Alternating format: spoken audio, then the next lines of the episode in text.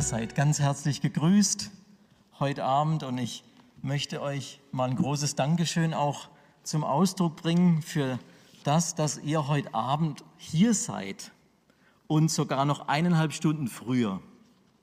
Ja, vielleicht habt ihr auch die Mail bekommen, statt halb acht sollen wir uns schon um sechs Uhr treffen. Wir leben in ganz besonderen Zeiten, sowas war noch nie da. Ich bin ja jetzt schon ein paar Jahre älter wie ihr, aber sowas habe ich auch noch nie erlebt. Wir nehmen es, wie es kommt. Ich musste die letzten Wochen und Monate als Lehrer immer wieder Flexibilität üben. Das ist mir nicht gegeben. Eigentlich mag ich die Statik. Bei mir muss alles fest sein, bei mir muss alles geordnet sein. Ich habe gern Pläne, vielleicht du auch, ja. So, natürlich habe ich für heute Abend einen Plan vorbereitet. Ich spüre, dass Gott hier ist und ich, ich spüre auch die Ernsthaftigkeit, die ihr auch mit in den Raum gebracht habt.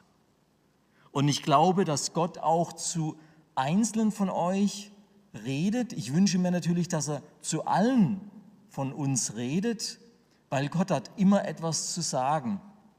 Es hängt oft von uns ab, ob wir dafür offen sind und ob wir frei sind. Aber danke fürs Kommen, das schätze ich sehr, gerade in diesen Zeiten, in denen wir momentan leben. Ich möchte euch etwas über das Lernen mitgeben. Euer Pastor Christian, der hatte mich gebeten, über die Wichtigkeit zu sprechen, in jungen Jahren geistlich zu lernen. Ich weiß nicht, wie es euch so geht, wenn ihr das Wort lernen hört, hört sich nach Stress an oder nicht? Hört sich oft nach einer Büffelei an. So, man denkt an Schreibtisch, man denkt an Bücher, man denkt an Klausuren, man denkt an Prüfungen, man denkt an bestimmte Lehrer. Manche mag man mehr, andere mag man weniger. Aber es geht grundsätzlich ums Lernen. Und ihr seid noch sehr jung, ich bin schon etwas älter, aber das Lernen hört nie auf. Und besonders geistliches Lernen ist absolut wichtig immer am Ball zu bleiben. Ich kann euch gerade ein bisschen erzählen von mir. Ich komme aus der Gemeinde Gottes in Sinsheim. Vielleicht hat der eine oder andere schon mal das Vorrecht gehabt, dort die Gemeinde zu besuchen. Ich bin fast in der Gemeinde geboren worden, glaubt es oder nicht. Also meine Eltern kamen 1970 in die Gemeinde, die wurde durch eine Zeltmission gegründet und dann 1971 wurde ich geboren und da meine Eltern in der Chorarbeit tätig waren, haben sie mich von Anfang an mitgeschleift und haben mich an Freitagabenden in die hinterste Reihe getan in meinem schönen Bettkorb. Manchmal habe ich geschlafen und manchmal habe ich ihn Stress gemacht. Ich habe alles durchlaufen, was man so in der Gemeinde durchlaufen kann, also von Kinderstunde, habe ich nie gemocht, über Jungschar, war mir auch nicht immer so erfreulich, bis zur Jugend waren wir immer ziemlich wenig. Also so eine Jugend, wie ihr seid, kannte ich gar nicht. Wir waren damals zu viert, zu fünft. In der Zeit habe ich meine Teenagerjahre erlebt, mit 14, 15, 16, 17. Aber selbst kleine Gruppen haben etwas Gutes. Ich möchte heute Abend euch mit hineinnehmen in meine Lebensgeschichte auch ein wenig, wie ich dieses Lernen auch kennenlernen durfte auf eine ganz wunderbare Art. Ich möchte uns mit hineinnehmen, so eine kleine Übersicht habe ich gemacht. Danke Technikteam, dass ihr so spontan wart. Ich hoffe, dass die PowerPoint einigermaßen klappt. Ich habe sie auf einem anderen Computersystem erstellt und ich hätte sie natürlich im Vorfeld auch in eine PowerPoint umändern können, sollen, müssen sogar eigentlich. Mein Anliegen ist es, dass wir so einen Leitvers haben heute Abend, der steht in 2. Timotheus 3, 14 bis 17. Vielleicht habt ihr euer Handy dabei, da ist eine Bibel-App drauf. Fühlt euch frei, einfach auch die aufzurufen. Wir werden andere Bibelstellen auch noch betrachten. Fühlt euch, fühlt euch auch frei von eurem Notprogramm äh, Gebrauch zu machen, einfach Notizen zu machen. Und dadurch fängt man eigentlich auch schon an zu lernen. Ich hatte als Teenager immer eigentlich Blatt Papier dabei, ein Kugelschreiber, Laptop gab es damals noch nicht, glaubt es oder nicht. Ja, man musste alles noch mit der Hand schreiben. So, der Leitvers steht in 2. Timotheus 3, Vers 14 bis 17. Dann möchte ich uns in bestimmte Bereiche, vielen Dank, das sieht ja ganz klasse aus hier, wunderbar, in verschiedene Bereiche einführen. Also erstens mal Lernen als biblisches Prinzip möchte ich euch vorstellen. Also es ist nichts Weltfremdes und vor allen Dingen es ist nicht bibelfremd. Dann möchte ich uns kurz mal mit hineinnehmen in die Bedeutung des Zusammenstellens zweier Menschen. Was bedeutet das eigentlich, wenn man so als Team arbeitet? Mentoring, Tutoring.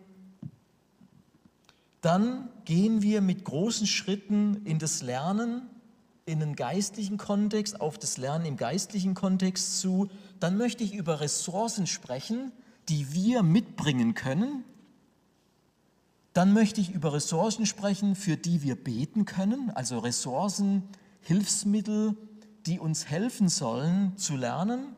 Dann möchte ich kurz über die Art und Weise des Lernens sprechen, bis wir dann eventuell noch einen kleinen Austausch machen können gegen Ende. Ich weiß, es ist nicht immer so äh, angenehm momentan, auch mit dem Maskentragen. Wir sehen, wie das alles heute Abend zusammenkommt. Ich habe auch ein kleines Video dabei. Ich wünsche und bete, dass dieses Video läuft. Lasst uns mal in unseren Leitvers einsteigen. Ich habe eine Übersetzung mitgebracht, die Gute Nachricht Bibel. Das ist eine relativ moderne Übersetzung. Ich bin eigentlich Martin Luther Fan. Ich habe meine Übersetzung hier auch dabei von 1984, aber die klingt ein wenig holprig. Ja, besonders für junge Leute Deshalb war es mir wichtig, die gute Nachricht mitzubringen, eine moderne Übersetzung, die man relativ gut versteht. Lasst uns mal in diesen Text gehen, 2. Timotheus 3, Verse 14 bis 17. Da schreibt Paulus zu Timotheus, du aber bleibe bei dem, was du gelernt und worauf du dein Vertrauen gesetzt hast. Du weißt, wer deine Lehrer waren und du kennst auch seit deiner Kindheit die heiligen Schriften. Sie können dich den Weg zur Rettung lehren, die dir zuteil wird durch den Glauben, der sich auf Jesus Christus gründet. Sie dienen dir aber auch bei deiner Aufgabe als Lehrer der Gemeinde, denn jede Schrift, die von Gottes Geist eingegeben wurde, ist nützlich für die Unterweisung im Glauben, für die Zurechtweisung und Besserung der Irrenden, für die Erziehung zu einem Leben, das Gott gefällt. Mit den heiligen Schriften in der Hand ist der Mensch, der sich Gott zur Verfügung gestellt hat, ausgerüstet für alle Aufgaben seines Dienstes. Also in anderen Worten, die Schrift ist eigentlich das Handwerkszeug eines Christen. Was können wir von der Schrift auch lernen heute Abend. Lasst uns mal einsteigen in diesen ersten Bereich, Lernen als biblisches Prinzip. Hier lesen wir bei Timotheus und Paulus, dass es ein großes Vorrecht war für den Timotheus, ein solches Erbe gehabt zu haben, nämlich eine gläubige Mutter, eine gläubige Oma. Und dafür bin ich persönlich auch dankbar. Ich habe gläubige Eltern, ich habe auch gläubige, eine gläubige Oma gehabt, die hat mir sehr viel geholfen, ist leider schon mit, als ich zwölf Jahre alt war, verstorben, aber ich habe sie noch gut in Erinnerung. Und natürlich auch meine Eltern, insbesondere meine Mutter, sie ist eine Beterin. Ich konnte viel lernen über das Beten durch ihr eigenes Vorbild, durch ihr eigenes Vorbeten. Sie hat nicht groß gebetet, wenn wir als Familie am Tisch saßen aber sie hat ihre Morgenandachten gemacht und sie hat durchgebetet. Sie wusste, was Durchbeten bedeutet, wenn es ein Problem gab. Wir hatten manchmal finanzielle Probleme und die, die ihr schon arbeitet, ihr wisst, da gibt es ja diesen Lohnsteuerjahresausgleich oder seine Steuererklärung, die man machen kann und man hofft dann immer, man, kommt, man bekommt was vom Finanzamt zurück. Und jedes Jahr habe ich da meine Mutter beten sehen weil manchmal war es wirklich knapp bei uns an der Kasse, in der Kasse. Und sie hat angefangen zu beten, weil sie unbedingt diesen Steuerbescheid zurückhaben wollte. Und ich weiß noch, an manchen Tagen kam sie mit einem Lächeln auf mich zu und sagte, Steffen, das Schreiben ist gekommen heute. Wir bekommen eine satte Erstattung. Und das war einfach unvergesslich, unvergessliche Erlebnisse, wie Gott antwortet, auch auf Gebet. Lernen finden wir in der Schrift. Hier haben wir ein Beispiel zwischen Paulus und Timotheus, aber ich möchte ein bisschen weiter zurückgehen in der Schrift. Lasst uns einmal auf Mose und Josua acht haben und da möchte ich zurückgehen auf 2. Mose Kapitel 33, den Vers 11. Mose und Josua, 2. Mose 33, Vers 11. Gott hat ja mit Mose eine ganz besondere Beziehung gepflegt, aber Mose war nie allein. Mose hatte diesen Josua zur Seite und hier lesen wir eigentlich von ihm zum ersten Mal direkt in der Verbindung mit Mose. Hier in dem Vers 11 heißt es, der Herr sprach mit Mose Auge in Auge wie ein Mensch mit einem anderen. Darauf kehrte Mose ins Lager zurück, sein Diener Josua aber, der Sohn Nuns, damals noch ein junger Mann, blieb stets als Hüter im Zelt. Als Hüter. Das ist eine Aufgabe, würden sagen, das ist ein richtiger Job. Türsteher oder Aufpasser an der Tür. Lasst mich euch sagen, manche Dienste fangen klein an sehr klein. Die fangen sogar an beim Stühle richten, beim Stühle stellen. Die fangen auch an beim Putzen. Das sind die Momente, wo man lernt, wo man auch viel Einsatz bringen muss. Hier in unserem Beispiel sehen wir Mose und Josua, die waren schon früh ein Team, die gehörten zusammen. Mose hat nicht alles selbst gemacht. Konnte er auch gar nicht. Wir lesen das auch an anderen Stellen, dass er Hilfe brauchte, weil es einfach zu viele Aufgaben für ihn gab. Die ganzen, der, der ganze Bereich der Rechtsprechung, Mose fühlte sich eines Tages völlig überfordert und sagt, ich kann mich nur noch um die wichtigsten Sachen kümmern. Sein Schwiegervater hatte ihm damals den Rat gegeben. Selbst Mose musste noch lernen. Er war nie eigentlich am Ende. Lasst uns mal zur nächsten Schriftstelle gehen, die finden wir in 1 Samuel 3 den Vers 1 und dann die Verse 19 bis 21. Hier lesen wir von Eli, es war ein Priester, und der junge Samuel. Samuel wurde ja dann später einer der größten Propheten nach Mose, nach der Zeit von Mose. Hier 1 Samuel 3, Vers 1. Der junge Samuel half Eli beim Priesterdienst. In jener Zeit kam es nur noch selten vor, dass der Herr zu einem Menschen sprach und ihm etwas offenbarte. So, das ist der Vers 1 und dann lasst uns mal weitergehen, die Verse 19 bis 21. Samuel wuchs heran, der Herr stand ihm bei und ließ alle Worte in Erfüllung gehen, die er durch Samuel sprach. Ganz Israel von Dan bis Beersheba erkannte, dass der Herr ihn zu seinem Propheten bestimmt hatte. Auch weiterhin erschien ihm der Herr in Shiloh und gab ihm Weisungen. Also ein junger Mann ist einem Priester beigestellt und die Geschichte dürft ihr gerne mal zu Hause durchlesen, die berührt mich immer.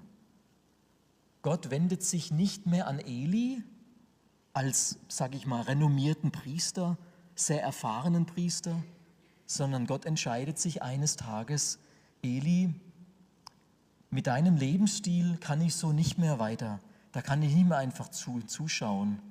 Ich suche mir jemand anders. Und Gott hat sich den Samuel herausgesucht, hat die beiden aber miteinander arbeiten lassen, miteinander wirken lassen. Und so wuchs dann Samuel heran, Gott hat den Samuel dann auch eines Nachts gerufen. Samuel wusste das gar nicht, er kannte die Stimme Gottes noch gar nicht. Er ist dann zu Eli in sein Schlafzimmer und hat gesagt, hast du mich gerufen? Sagt Eli, nein, habe ich nicht. Geh doch wieder zurück. Das gleiche passiert nochmal. Eli wird wieder angesprochen von Samuel und sagt ihm, Samuel, ich habe dich nicht angesprochen. Irgendwann kommt Eli auf den Gedanken, dass Gott mit Samuel spricht. Und so kam es dann auch.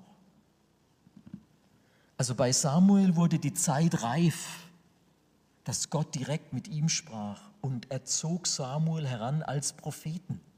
Ich bin überzeugt, dass Samuel schon in jungen Jahren prophetische Eindrücke hatte, die er auch weitergab. Wie sonst sollte das Volk bemerkt haben, dass er zum Propheten bestimmt war? Es geht nur durch kleine Aufgaben. Und die finden oft auch in der Gemeinschaft oder auch in der Gemeinde statt. Wir lesen von Jesus Christus und seinem Vater, dem Josef, der war ja Zimmermann, Jesus selbst wurde Zimmermann, also hat auch mitgearbeitet, kannte sich mit Holzarbeiten aus, kannte sich im Schreinereibereich aus.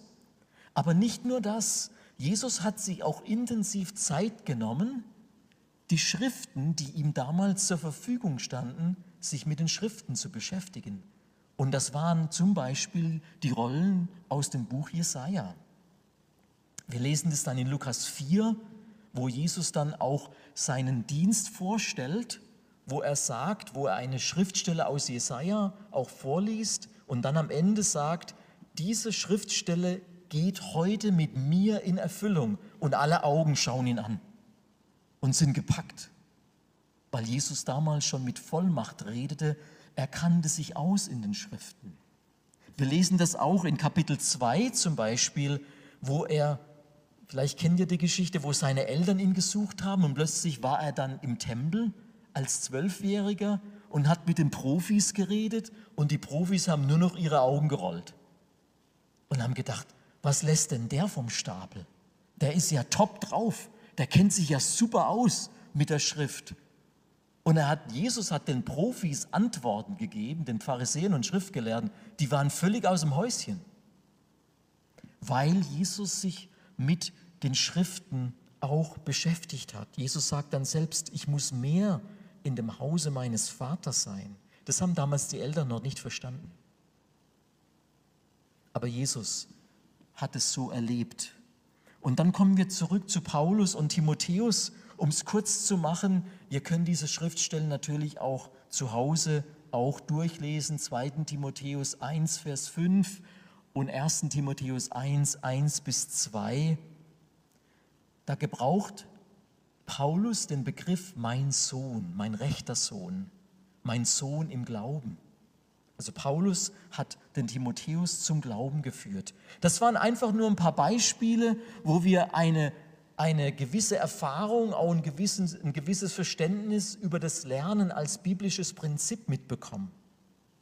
Sowohl im Alten Testament als auch im Neuen Testament. Also Lernen geschieht eigentlich in dem Miteinander und da sind wir eigentlich schon beim zweiten Punkt. Ich möchte, dass wir uns mal kurz beschäftigen mit dem Zusammenstellen von zwei Menschen, weil das passiert heute so oft und es wird heute so oft ganz bewusst getan, damit der eine vom anderen lernt. Es gibt sogenannte Modelle des Zusammenlebens. Darf ich mal fragen, wer momentan die Fahrschule macht? Also sind einige dabei und mal ganz blöd gefragt, dürft ihr allein schon fahren? Natürlich nicht. Wer sitzt in der Regel dann neben euch? Der echte Profi oder nicht? Wenn es einer weiß, dann ist es er. Oder hoffentlich. Ich kann mich noch an eine meiner ersten Fahrstunden erinnern. Es war eigentlich meine erste Autobahnfahrt. Und ich kann, konnte eigentlich schon gut Auto fahren. Ich weiß nicht, wird das aufgezeichnet? Okay, dann sage ich es lieber nicht. Okay. Mein Vater hat mich schon ein bisschen trainiert gehabt. So, das geht heute nicht. Bitte nicht mehr machen. Okay. Damals ging das noch auf dem Feldweg, Sonntagnachmittags. Heute geht es nicht mehr. So, ich erinnere mich noch, ich bin auf die Autobahn eingefahren und bin auf den Mittelstreifen und mein Fahrschullehrer sagte, Steffen, jetzt gib mal richtig Gas. Und ich gebe Gas und plötzlich schert einer, nichts gegen die Niederländer, aber ich habe noch dieses Nummernschild vor Augen, es war ein Autofahrer aus den Niederlanden. Schert der plötzlich vor meiner Nase links rein, vom rechten Streifen auf meinen Streifen und mein Fahrschullehrer drückt volle Pulle auf die Bremse. Ihr kennt es ja, der hat ja auch die Bremse drüben, der kann beschleunigen, der kann bremsen. Hätte der das nicht gemacht, ich wäre ich wär drauf, drauf gefahren. Unerfahren, Autobahnfahrten. Ich mag schnelles Fahren, aber wisst ihr was, das war mir doch ein bisschen zu schnell am Anfang. Aber mancher Fahrlehrer ist so, der sagt, Steffen, also jetzt bist du auf der Autobahn, jetzt will ich mindestens 150 sehen. Das war ein bisschen arg schnell. Aber ich habe es überlebt, wie ihr sehen könnt. Ja. Das ist ein Modell, wo zwei Menschen zusammengestellt werden. Der eine ist super erfahren und der andere ist Anfänger. Und ich möchte es einfach mal sagen, Lernen ist nichts, ist, ist nichts Niedriges und auch nichts Minderwertiges. Und es hat auch nichts damit zu tun, dass wir weniger wert sind. Das hat damit überhaupt nichts zu tun. Sondern Lernen ist ein Teil des Lebens. Und jeder von uns lernt. Ich lerne, du lernst. Und wenn das nicht so wäre, dann wären wir alle schon versteinert. Aber das soll nicht sein. Wir können voneinander lernen. Mit versteinert meine ich, wir lernen nichts mehr, wir werden holprig, wir werden stumpf, wir sind nicht mehr empfindsam für unsere Eindrücke, für die Eindrücke der anderen. Wir sollen empfindsam bleiben. Wer von euch ist in der Berufsausbildung? Doch einige. Das ist was ganz Tolles. Ich habe auch eine Berufsausbildung gemacht. Ich habe eine Ausbildung zum Energieanlagenelektroniker gemacht. Und erst später hat mich Gott ganz klar in den Dienst gerufen, wo ich 21 war. Aber ich wollte Elektroniker werden und ich wollte Elektroingenieur werden. Jetzt stellt euch mal vor, ich weiß nicht, wie, wie ihr das erlebt, jeder in unserem Ausbildungsbetrieb, egal ob das ein technischer Zeichner war oder ein Elektroniker oder ein Dreher oder ein Werkzeugmacher, alle mussten sechs Wochen feilen. Kennt ihr den U-Stahl? Oh, ich sag euch, der U-Stahl ist Disziplin. Ja. Anzeichnen, wo man runterfeilen muss und dann gib mal. Ich erzähle euch einfach mal, was in mir ab, abgegangen ist. Die ersten paar Tage meiner Berufsausbildung, ich wusste, ich wollte Elektroniker werden. Was habe ich denn mit einer Feile zu tun? Was soll denn der Blödsinn? Ich habe das nicht verstanden, bis der Meister mir eines Tages sagte, alle von euch möchte ich dieses Pfeilen lehren. Weil eines Tages werdet ihr an einer Maschine stehen, das war eine Maschinenfabrik für hydraulische Pressen, wo ich gelernt hatte. Eines Tages werdet ihr draußen sein und ihr werdet ein ganz bestimmtes kleines Werkzeug brauchen, das es nicht gibt, aber das ihr euch erarbeiten müsst mit der Pfeile. Und dann hat es bei mir Klick gemacht. Dann habe ich verstanden. Und es ist wirklich so. Ich war einige Male auf Montage gewesen in fremden Firmen und ich sage euch, man kann nie genug Werkzeug mitnehmen. Und manches Mal hast du nicht das passende Werkzeug dabei, dann muss dir was einfallen. Ich fange an zu feilen. Ich bin nach Hause gekommen. Ich hatte Blasen an meinen, an meinen, an meinen Flächen. Und ich habe das immer noch nicht kapiert. Ich hatte Schmerzen und ich habe gedacht, das kann da wohl nicht sein. Ich will doch Elektroniker werden das ist doch, das, das passt doch nicht zusammen. Und ich habe an meinem U-Stahl gefeilt und gefeilt und ich habe ihn untergefeilt, weil ich es nicht konnte. Und ich war so verzagt, bin zu meinem Meister und ich wollte meinen Meister nicht betrügen. Aber ich wollte ihm sagen, ich wollte ihm mein Werkstück zeigen und wollte sagen, Herr Hempel, mit meinem, mit meinem Pfeilstück ist alles in Ordnung schauen Sie mal, hier, ich gebe Ihnen meinen Winkel. Aber der Meister hatte einen anderen Winkel. Der hatte einen Haarwinkel. Der war hundertmal genauer wie meiner. Und er hat mein Werkstück in das Sonnenlicht rein und ist mit seinem Haarwinkel rübergefahren und sagte, nee, so nicht. Ich ging zurück an meinen Schraubstock und ich war echt verzweifelt. Und ich erinnere mich noch den, an den Moment, wo er kam und sah meine Verzweiflung und hat meine Pfeile genommen und ist zwei, dreimal drüber gefahren über mein Stück. Und plötzlich war es plan, flach. Und ich habe das gesehen, wie er das gemacht hat. Und er hat mir die Pfeile zurückgegeben und ich habe auch gefeilt. Und er stand rechts von mir. Und plötzlich hat es funktioniert. Von da an konnte ich feilen. Habe ich nie mehr vergessen. Feilen ist was Tolles. Kann ich jetzt sagen, natürlich, ja. Es muss manchmal, manchmal muss es wahrscheinlich wehtun, bis man was lernt, bis, bis es Klick macht. Muss nicht immer. Bei mir musste es anscheinend. Ist vielleicht eine Frage, ich frage lieber andersherum, gibt von euch jemand Nachhilfe? Ist jemand hier, der Nachhilfe gibt? Jemand gibt Nachhilfe. Fantastische Aufgabe. Auch das Zusammenstellen von zwei Menschen oder eine Gruppe an einen, zu einem Mentor oder einem Tutor. Warum? Weil es die einen einfach nicht auf die Reihe kriegen. Die müssen es gezeigt bekommen. Ich war auch einer von denen, die in der Nachhilfe waren. Ich wollte das nicht. Fünfte, sechste Klasse Realschule, binomische Formeln. Ja. Oh, das war ein Kopfschmerzen für mich. Und ich dachte, natürlich liegt es an meiner Mathelehrerin. An wen soll es denn sonst liegen? Und diesen Witz habe ich meiner Mutter zwei Jahre lang erzählt.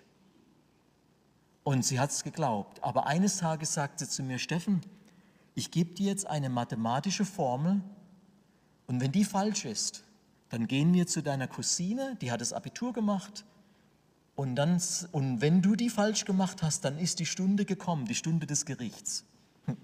Dann ist die Stunde der Nachhilfe gekommen.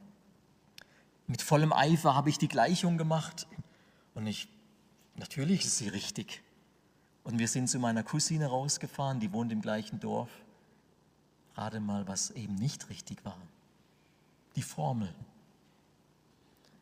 Also musste ich in Nachhilfe. Siebte, achte, neunte, zehnte Klasse. Nachhilfe in Mathe. Das hat ein Vermögen gekostet für meine Eltern. Aber ich habe es am Ende, und das sage ich zur Ehre Gottes, aus meiner ersten Mathearbeit in der Realschule, fünfte Klasse, aus einer 6 plus wurde meine Abschlussprüfung in der Realschule eine 1 minus. Preis dem Herrn. Ich brauchte jemanden, der mir das zeigte. Eine Textaufgabe, aus einer Textaufgabe eine Formel zu machen, eine Formel zu kreieren, das musste mir jemand zeigen. Nun, ich habe noch so einiges anderes gelernt bei meiner Nachhilfelehrerin. Sie hatte einen Satz, der hat mich so angesprochen, hat überhaupt nichts jetzt mit dem Thema zu tun, aber ich muss ihn denn euch einfach weiter weitergeben. Ihr seid noch jung, vielleicht habt ihr den Satz schon mal gehört. Die dümmsten Bauern ernten die größten Kartoffeln. Wisst ihr, was das in der intellektuellen Sprache lautet? Die voluminöse Expansion subterraner Produkte steht in reziproker Proportion zur intellektuellen Kapazität ihrer agrarökonomischen Produzenten. Kapiert? Man muss es nur gelernt haben. Ich finde den Satz immer noch an, ansprechend. Ich fand es einfach stark. Also man lernt, wenn man Nachhilfe geht, mehr als nur den trockenen Stoff. Und die Frau war einfach klasse drauf. Das muss ich jetzt auch mal sagen. Die Miriam, so hieß sie, war eine Schulkollegin von meiner Mutter. Und die hat es bis als Gymnasiallehrer geschafft. Fantastisch. So, ich glaube, ich habe genug gesagt über solche Modelle des Zusammenstellens. Sie sind absolut wichtig. Das sind die Momente, wo wir lernen. Lasst uns mal in den geistlichen Bereich gehen, über das wir eigentlich heute Abend sprechen wollen. Wenn ich zu spät mache, dann müsst ihr, äh, Otti, dann darfst du mich bewerfen mit irgendwas. Ja. Das Prinzip von Lernen steht im Alten Testament in Verbindung mit Weisheit. Und das ist eine interessante Beobachtung. Und Weisheit war nicht ein etwas, ein theoretisches Konstrukt.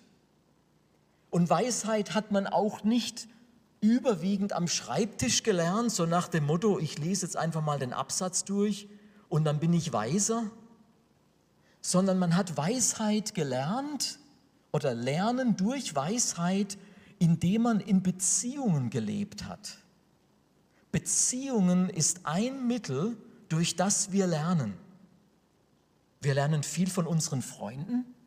Wir lernen viel von unserem, wir werden viel lernen von unserem zukünftigen Ehepartner. Wir, werden, wir lernen viel von unseren Geschwistern. Und was ist klar? Alle haben Macken, oder nicht? Es gibt keine perfekten Geschwister. Wenn alles so wären wie ich, dann wäre alles in Ordnung, oder nicht? kann euch sagen, wenn alle so wären wie ich, das wäre ziemlich langweilig manchmal. Meine Brüder sind alle, sind alle anders. Mein ältester Bruder ist so ein richtiger Geschäftstyp. Rabiat manchmal. Mein jüngster Bruder ähnlich und mein, mein Bruder nach mir, also der jüngste ähnlich und mein Bruder nach mir, der ist so auch der Intellektuelle, aber der gräbt so tief, kann ich nicht immer folgen. Wir sind alle unterschiedlich, aber wir lernen voneinander. Ich möchte es euch wirklich, ich möchte euch den Mund wässrig machen. Holt wirklich das Gute heraus von euren Geschwistern. Konzentriert euch nicht immer auf, auf das Schlechte. Wir haben alle Defizite, wir haben alle unsere Macken. Konzentriert euch auf das, was die gut machen und lernt davon. Weisheit im Alten Testament, wie gesagt, war nicht so sehr verbunden mit einem, jetzt büffle ich einfach mal und dann habe ich es für die nächste Klausur, sondern es war mehr verbunden mit einem Reflektieren. Ich habe etwas erlebt, ich nehme mir die Zeit, darüber zu reflektieren, darüber nachzudenken und dann ziehe ich das Gute davon heraus und baue das in mein Leben ein. Und das nächste Mal, wenn die gleiche Situation oder eine ähnliche wiederkommt, dann bin ich in der Lage, anders zu reagieren, anders zu reagieren. Dann werde ich es hoffentlich besser machen. Und wenn ich es dann wieder hinhaue, dann bekomme ich nochmal eine Chance. Wir haben unglaublich viele Chancen. Bei Weisheit geht es auch nicht darum, dass wir uns miteinander vergleichen. Es geht nach dem Alten Testament nicht darum zu fragen, wer ist der Weiseste. Es geht darum, ob wir weiser werden. Es geht nicht so sehr um einen statischen Begriff, um ein Vergleichen, um einen Wettbewerb, sondern es geht mehr um eine Dynamik, etwas Progressives, etwas, was sich was zunimmt, was sich verändert, was uns verändert. Und ich hoffe und wünsche uns, dass wir natürlich weiser werden in unserem Leben, im Laufe unseres Lebens und dass wir gute Entscheidungen machen, gute Entscheidungen treffen. Lasst uns mal über Ressourcen sprechen. Und ihr heute Abend, so wie ihr, so wie ihr hier sitzt, ihr habt eine Menge Hilfsmittel schon im Gepäck. Der erste Punkt, den ich ansprechen möchte, ist, durch was, durch wen und durch welche Art und Weise lernen wir im Geistlichen? Lasst uns mal fokussieren auf das durch was. Und das ist etwas, was wir schon mitbringen können. Das ist zum einen Demut. Wer nicht demütig ist, der wird schwer lernen. Der wird es wirklich schwer haben zu lernen. Was bedeutet Demut? Demut bedeutet, die Erkenntnis zu haben und auch das Eingeständnis, dass ich einfach Hilfe brauche. Ich brauche jemanden, der mich an die Hand nimmt und der mich weiterführt. Aber das braucht von mir eine Entscheidung. Es braucht auch eine Offenheit gegenüber dem Lernen. Wenn ich nicht offen bin, dann geht es, dann geht es schlecht. Ich kann nicht unter Zwang lernen. Das geht nicht. Ich brauche Offenheit. Ich muss mir selber sagen, Steffen, ich will das jetzt. Ich muss dafür offen sein. Das hat oft mit unserem Kopf zu tun. Eine verstandesmäßige Entscheidung zu treffen und die müssen wir auch manchmal treffen, auch wenn uns nicht immer danach ist.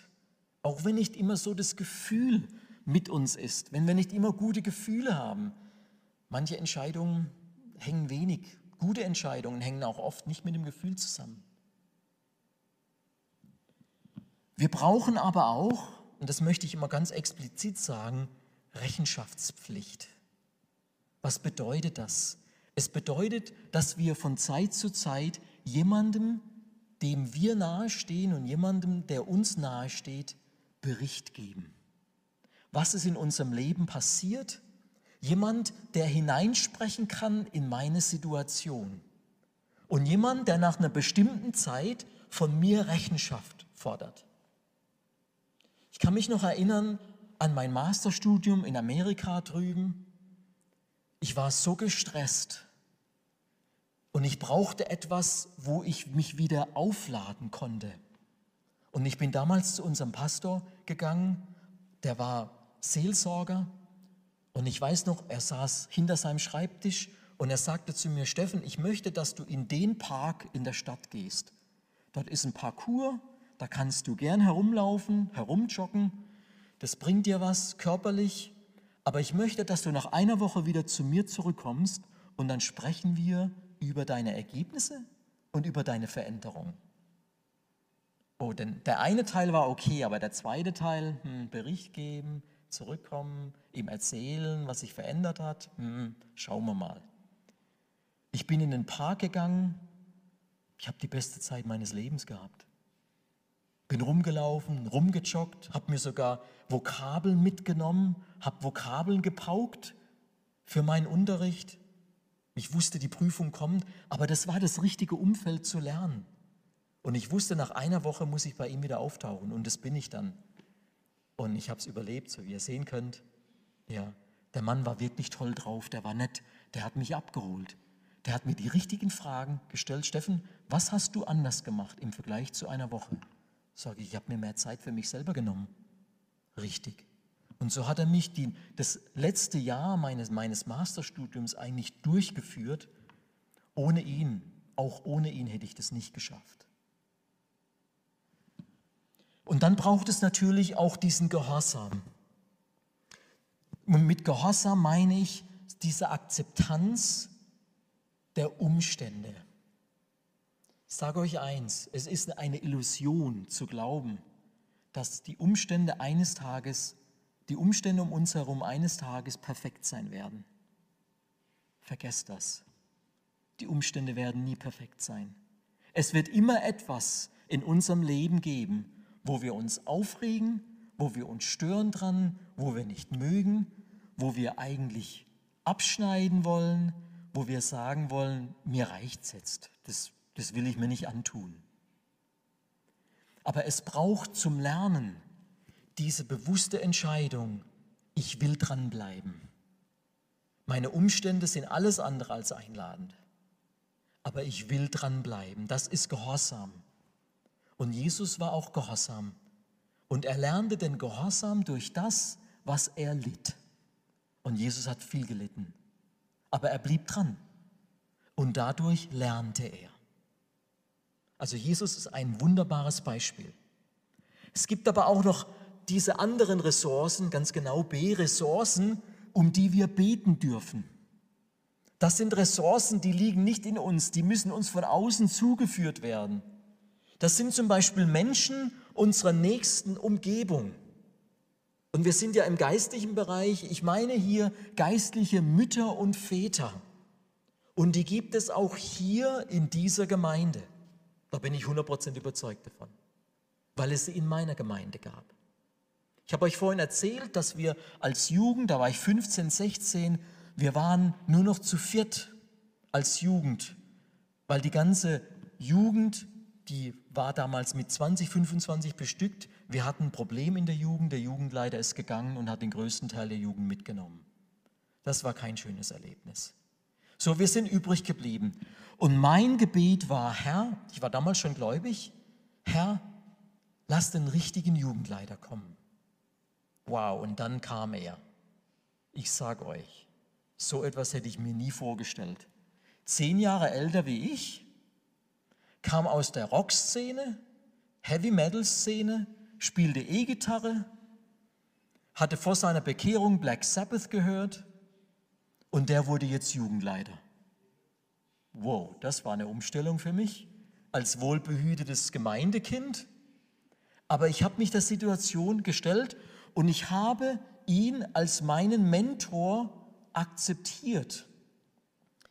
Wir haben fünf Jahre miteinander verbracht, bevor ich meinen Zivildienst begonnen habe und dann wurde ich eh in Ehe versetzt und nach dem Zivildienst bin ich dann auf die Bibelschule gegangen, weil Gott mich während meinem Zivildienst gerufen hatte.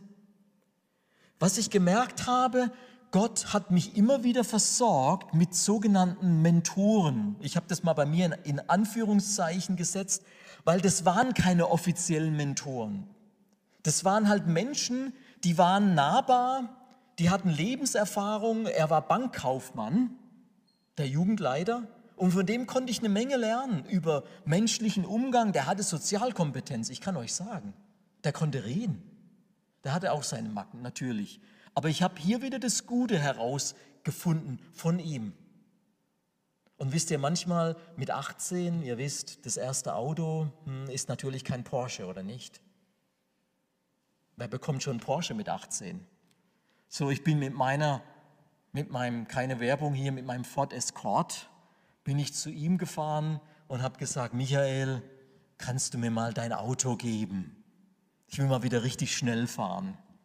Dann sagt der Steffen, hier ist der Schlüssel, fahr mit dem Auto hin, wo du willst, in zwei Stunden brauche ich es wieder. Wow, ich rate mal auf, wohin, wohin ich gefahren bin. Auf die Autobahn. Und da ist es nicht bei 150 geblieben, sondern bei 160, 170. Es war ein richtig schönes, schnelles Auto. Das war er, der Michael. Als ich meine Berufsausbildung gemacht habe, habe ich einen super Meister gehabt. Warum sage ich das? Einen super Elektromeister. In der Werkstatt, in der ich gearbeitet habe, musste ich eines Tages mal einen Sicherungskasten kontrollieren in der Schweißerei drüben. Und ich bin rübergegangen in die Schweißerei, habe den Sicherungskasten aufgemacht und habe zwei Außenleiter miteinander zusammengebracht, unbeabsichtigt. Also da war richtig Power drauf, 400 Volt. Eine Stichflamme kam aus diesem Kasten heraus. Ich habe die Hitze gespürt an meinem Gesicht und ich habe die Hälfte der Schweißerei lahmgelegt. Da ging nichts mehr mit Schweißen. So groß mit Hut bin ich rüber zu meinem Meister. Jetzt stellt euch mal vor, wie er reagiert hat. Und das hat mich beeindruckt. Glaubt ihr, er hat mich zur Schnecke gemacht? Nein. Er schaut mich an, lächelt mich an und sagt, okay Steffen, komm, lass uns mal rübergehen. Dann hatte ich zwei 230 Ampere Sicherungen raus, rausgejagt, also die ganz dicken. Aber er hat sich nie beklagt, weil ich war immer noch Lernender. Mentoren, lasst mich das euch sagen, die werden nicht auf unseren Fehlern herumreiten, die kennen unsere Fehler. Die werden das, was wir brauchen, werden sie auffüllen und das, was wir schon gut können, werden sie fördern. Samstagabends, Samstagmittags sind er und ich, und das ist jetzt kein Beispiel für euch, okay? Und wenn, dann müsst ihr unbedingt mit dem Pastor reden. Was wir Samstagmittags gemacht haben, ist, er hat seine E-Gitarre geschnappt, in der Gemeinde stand ein Schlagzeug und dann haben wir zwei Stunden nachmittags erst die Fenster zugemacht und zwei Stunden nachmittags haben wir so laut gespielt, wie es nur geht. Er auf der E-Gitarre und ich am Schlagzeug. Und wir waren hinterher so ausgepowert. Aber das waren die Momente, die uns verbunden haben. Das waren die Momente, wo wir einfach Mensch waren. Da waren wir auf einer Ebene. So, das sind die Ressourcen, um die wir beten dürfen. Menschen, die uns lieben, Menschen, die uns abholen, Menschen, die uns kennen. Dann haben wir aber auch noch den Heiligen Geist. Und da möchte ich euch wirklich einladen, den Heiligen Geist, für den Heiligen Geist offen zu sein, den Heiligen Geist in euer Leben einzuladen, ganz bewusst zu sagen, Geist Gottes, ich brauche dich in meinem Leben. Warum sage ich das? Weil der Geist Gottes laut Johannes 14, 16 bis 26, er ist der Lehrer und er ist der Tröster. Er ist der, der uns den Weg weisen kann. Er ist auch der, wenn wir zu Hause reflektieren nach einem Erlebnis, ob das jetzt gut oder schlecht gelaufen ist, kann er uns die Augen öffnen und kann uns zeigen, Steffen, das war jetzt okay und das war jetzt nicht okay. Und dadurch können wir lernen. Aber er tröstet auch. Und ich habe viele Situationen erlebt, wo ich einfach Mist gebaut habe. Da war ich wirklich zerstört am Boden. Aber Gott hat nie in diesem Zustand auf mir rumgetrampelt. Im Gegenteil, er hat mich genommen und hat mich wieder aufgepäppelt. So ist Gott. So ist der Geist Gottes. Ich möchte noch ansprechen die Art und Weise des Lernens. Auf welche Art und Weise können wir denn lernen? Ich habe das Thema schon oder den Begriff schon gebraucht durch Gehorsam. Und wir sind ja im geistlichen Bereich, da meine ich, durch das Anwenden und durch das Umsetzen von Gottes Wort. Gottes Wort lesen, Gottes Wort tun, mit ganz kleinen Schritten. So, wenn Gott dir am Montag früh sagt, heute möchte ich, dass du mal mit deinem Klassenkameraden sprichst, sprich mal mit ihm über mich, dann möchte ich dich wirklich ermutigen, das auch zu tun. Und es wird eine unvergessliche, positive Erfahrung werden für dich. Das ist das, was ich meine mit, mit Gehorsam. Wenn wir hören, wie Gott zu uns redet, dann zu sagen und zu entscheiden, okay, das tue ich jetzt, das mache ich jetzt. Wir lernen aber auch durch Leiden. Wer viel lernen will, der muss viel leiden. Prediger 1, Vers 18. Diesen Satz habe ich jahrelang nicht verstanden bis ich mal richtig im, im Lernstress war. Ob das jetzt das Masterstudium war oder später dann das Doktorandenstudium. Lernen durch Leiden. Wer viel lernen will, der muss viel leiden. Interessante Aussage von einem der weisesten Männer, die es je gab. Durch Wahrheit lernen wir auch. Und da möchte ich uns die Frage mitgeben, wer darf in mein Leben hineinsprechen? Wer darf dir ganz persönlich mal so richtig die Wahrheit sagen? Gefällt uns das? Also mir persönlich nicht. Ich bin ja perfekt. Ich brauche, ich weiß, wie es geht. Ich mache ja alles richtig. Nein, mache ich eben nicht. Gibt es jemand in deinem Leben, wo du weißt und wo du es zulässt, dass er oder sie ganz brutal, offen, ehrlich in dein Leben hineinspricht, hineinsprechen darf. Und du dich hinterher nicht beklagst oder hinterher Konsequenzen siehst und sagst, mit dir will ich nichts mehr zu tun haben. Weil das ist der einfache Weg. Das Dranbleiben, das ist die Herausforderung so ist es, gibt es jemand, der in dein Leben hineinsprechen darf. Und ich möchte das auch mal ganz, ganz praktisch wieder auf den Heiligen Geist beziehen. Darf der Geist Gottes in dein Leben hineinreden und dir sagen, Steffen, das hast du jetzt super gemacht, ich bringe dich ein Stück weiter. Aber darf der Geist Gottes auch sagen, Steffen, das ist ein Bereich, wo ich will, wo es mein Wunsch ist, dass du dich von mir verändern lässt. Weil so kann ich dich nicht gebrauchen. Zumindest nicht in dem Maß, wie ich das möchte.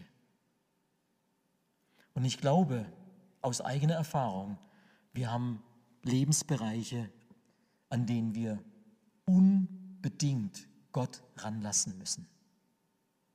Unbedingt. Weil es Bereiche sind, die unser ganzes Denken beeinflussen, die unseren Lebensstil beeinflussen, die unser Portemonnaie beeinflussen, die unsere Ausgaben beeinflussen, dass, die das beeinflussen, wie wir leben, was wir glauben, was wir als Idol ankennen, was für uns auch manchmal wichtig ist. Und ich sage nicht, dass es nicht richtig ist, dass man Dinge auch als wichtig betrachtet. Aber wenn Gott in dein Leben mal hineinsprechen darf, dann wird uns sehr schnell klar, was wirklich die Wahrheit ist. Wenn Gott uns so die Augen öffnet über uns selbst und er sagt uns, Steffen, hier, ich möchte, dass du an dem Bereich arbeitest. Dann lernen wir durch Fehler. Und ich weiß, in einer Industriegesellschaft wie Deutschland ist es ein Problem, über Fehler zu sprechen. Wer möchte schon zu seinen Fehlern stehen? Wer hört schon über Fehler? Natürlich hören wir über Skandale in den Medien. Aber wenn es um uns geht, können wir unsere eigenen Fehler eingestehen? Ich meine, die Frage geht natürlich dahin, machen wir überhaupt Fehler? Sind wir überhaupt bereit, Ja zu sagen zu unseren Fehlern und zu sagen, okay, da habe ich es jetzt einfach vermasselt? Fehler machen ist nicht das Problem. Unser Stolz ist oft das Problem. Wir fallen alle hin, aber dann gilt es wieder aufzustehen. Und du kannst noch so gut vorbereitet sein, wie du nur kannst. Manchmal haut es einfach nicht hin. So ist das Leben. Ich weiß nicht, ob dieser Video bereit ist. Können wir den abspielen? Ich habe euch, super, ganz fantastisch, habe euch ein kleines Video mitgebracht. Kannst du gerade nochmal stoppen? Vielen Dank. Kannst du gerade nochmal zurückgehen und kurz bei dem Barcelona-Logo halten? Dankeschön. Ich möchte euch kurz über dieses Video etwas sagen, das berührt mich immer persönlich. Es handelt vom Leichtathletiksport, es handelt von einem Läufer. Von einer Olympiade von 1992, wo sich ein Sportler jahrelang vorbereitet hat für dieses Rennen. Schauen wir uns das mal an. Dieses Video spricht mich immer persönlich an, in den Momenten, wo es bei mir nicht funktioniert. Wo ich am Ende bin und wo dann Gott zur Seite kommt, mich an der Hand nimmt und mich ein Stück weiterführt. Ich möchte euch heute Abend zurufen, gebt niemals auf. Niemals. Gott ist immer auf unserer Seite. Winston Churchill hat ein Zitat gegeben, das ich euch mitgeben möchte. Auch das spricht mich immer wieder an. Erfolg besteht aus dem Gehen von Versagen zu Versagen ohne Verlust von Begeisterung. Was bedeutet das? Wir werden versagen, aber dadurch lernen wir. Wir werden versagen, aber wir stehen wieder auf. Wir werden versagen. Aber lasst euch nie die Begeisterung nehmen.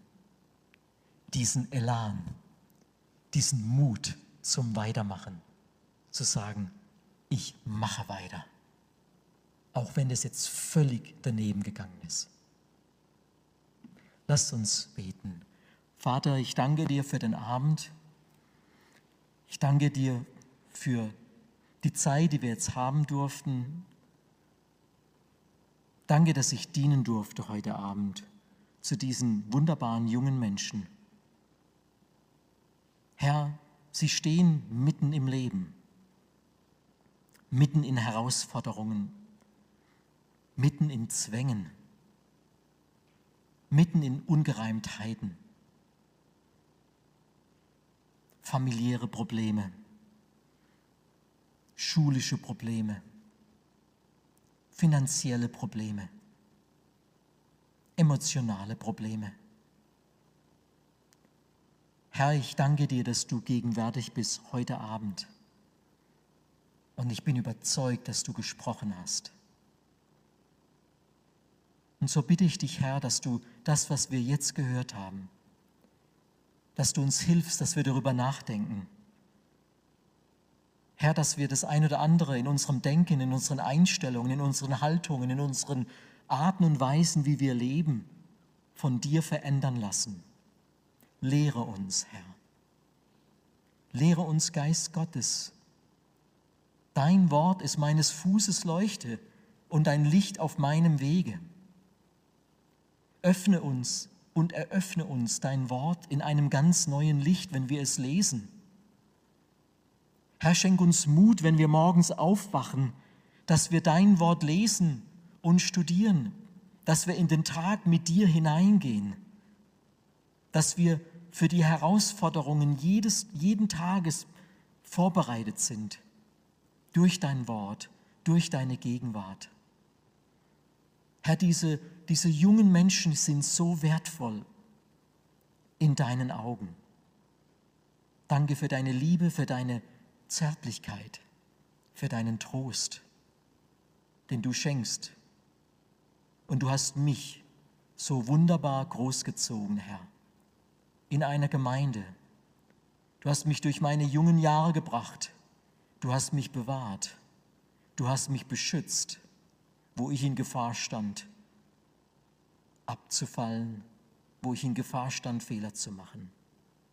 Danke, Herr, für deine Begleitung, Versorgung, auch mit den richtigen Menschen. Ich bitte dich für jeden Einzelnen heute Abend hier, dass diese bestehenden Beziehungen zu geistlichen Müttern und Vätern ausgebaut werden. Aber ich bitte dich auch für die, die heute Abend hier sind und noch keinen geistlichen Vater, noch keine geistliche Mutter haben, zu der sie und zu dem sie gehen können und sich ausweinen können, sich aussprechen können, ohne ausgenutzt und verletzt zu werden. Ich bitte dich, Herr, dass du die Ressourcen dieser Gemeinde sichtbar machst, deutlich machst, dass jeder zu seinem richtigen Mann, zu seiner richtigen Frau kommt. Das brauchen wir. Und du hast mich wunderbar versorgt und ich weiß, du kannst auch diese neue Generation wunderbar versorgen. Danke für deine Liebe, für jeden Einzelnen. Danke für deine Vergebung. Danke für die Chancen, die du uns einräumst, wenn wir versagt haben, Du lachst nicht über uns. Du umarmst uns. Du hebst uns auf und du gehst mit uns. Danke, du bist ein wunderbarer Gott. Und wir wollen dir Danke sagen, wollen dir sagen, dass wir dich lieben. Danke für den Abend. Ich preise dich, Herr, für das, was du auch durch diesen Abend wirken wirst. Im Namen Jesu. Amen. Amen. Ganz herzlichen Dank. Vielen Dank auch für die Möglichkeit, für die Einladung. Euch Gottes reichen Segen und ich befehle euch Gottes Gnade an. Danke, dass du unsere Predigt angehört hast. Wenn dich die Botschaft angesprochen hat, dann teile sie gerne mit deinen Freunden und Bekannten, dass auch sie diese Predigt hören können. Wir wünschen dir Gottes Segen.